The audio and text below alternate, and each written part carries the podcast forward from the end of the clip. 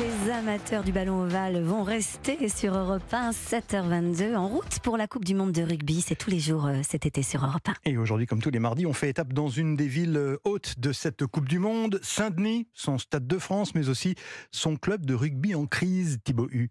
Pousse encore plus loin, pousse encore plus loin, va chercher l'espace. ouais. Sur une pelouse humide, les joueurs enchaînent les entraînements. Soulagés de retrouver le terrain, la section rugby du Saint-Denis Union Sport a failli ne pas redémarrer la saison. Les comptes du club accumulent des centaines de milliers d'euros de déficit. En cause notamment un manque d'adhérents de moins en moins nombreux chaque année. Le coach de l'équipe senior, Bastien. C'est sûr qu'en termes de nombre, quand on regarde qu'on- Saint-Denis est une ville de plus de 100 000 habitants, et quand on dépasse à peine les, les 100 joueurs à l'école de rugby, c'est pas suffisant pour le territoire. On n'est pas un territoire avec une, forcément une grande culture rugby qui attire les jeunes. Euh, Je prends mon cas, moi qui suis du Pays Basque, dans mon village, la seule option c'était jouer à la pelote ou au rugby. Donc tous les jeunes allaient au rugby, c'était un village de 1000 habitants et il y avait euh, une école de rugby de 160 euh, jeunes. Euh, ici sur la région parisienne, ils ont un panel d'activités qui leur sont proposées. Le foot prédomine et le rugby reste encore méconnu. Très peu de jeunes, même dans nos écoles de rugby, regardent les matchs du 15 de France à la télé. Et pour sauver le club, une décision a été prise. La fusion avec celui de Drancy, le concurrent direct de Saint-Denis. C'est la première fois que les deux effectifs s'entraînent ensemble. Alors, France, troisième ligne depuis 13 ans, essaye de s'adapter. Drancy, euh, bah, c'est le derby du 93 en fait.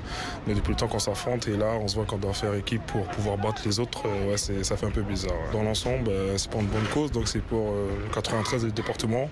Et vu que c'est une grosse euh, division amateur, donc autant se serrer les coudes et faire quelque chose. Quoi. Alors la Coupe du Monde de rugby qui démarre dans un mois est très attendue. Mathieu est arrivé dans l'équipe l'année dernière. Il espère que cet événement donnera au club un nouveau souffle. Donc il y a beaucoup d'éléments, beaucoup de facilitateurs, je dirais, euh, qui, j'espère, vont permettre de, dynamiser le rugby euh, et ramener des adhérents, finir de convertir les personnes qui ont commencé à s'y intéresser parce que l'équipe de France gagne. Antoine Dupont, euh, Ntamak, c'est comme partie des sports où le cadre, le respect euh, de soi, des autres et surtout des, des arbitres est souvent mis en avant. Un autre élément, je pense, qui peut donner envie aux parents de mettre leurs enfants au rugby. Le coach Bastien lui aussi attend de belles prestations du 15 de France, mais pour ce professionnel ce n'est pas suffisant. Le mondial c'est surtout l'occasion pour le club d'aller vers les jeunes. Là, on a la chance d'être à Saint-Denis, à Drancy, le Stade de France à quelques mètres de nos enceintes sportives. Il faut prospecter, il faut aller dans les quartiers, il faut faire pratiquer les enfants en bas de chez eux. Et après, il y a l'occasion de créer plein d'événements sur des retransmissions de matchs, des, euh, voilà, associer des matchs de l'équipe de France et, euh, et des journées, soirées avec les joueurs de la coopération. Ça peut être un super événement. Et un élément joue en leur faveur, la Coupe du Monde démarre dans un mois et va coïncider avec l'ouverture des inscriptions pour les nouveaux adhérents